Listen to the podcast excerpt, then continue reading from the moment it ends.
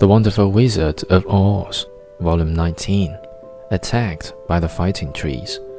Chapter 4 Dorothy said nothing. Oz had not kept the promise he made her, but he had done his best, so she forgave him. As he said, he was a good man, even if he was a bad wizard. The first day's journey was through the green fields and bright flowers that stretched about the Emerald City on every side. They slept that night on the grass, with nothing but the stars over them, and they rested very well indeed.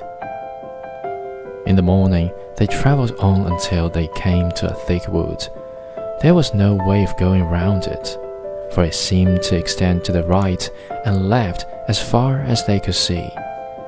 And besides, they did not dare change the direction of their journey for fear of getting lost so they looked for the place where it would be easiest to get into the forest.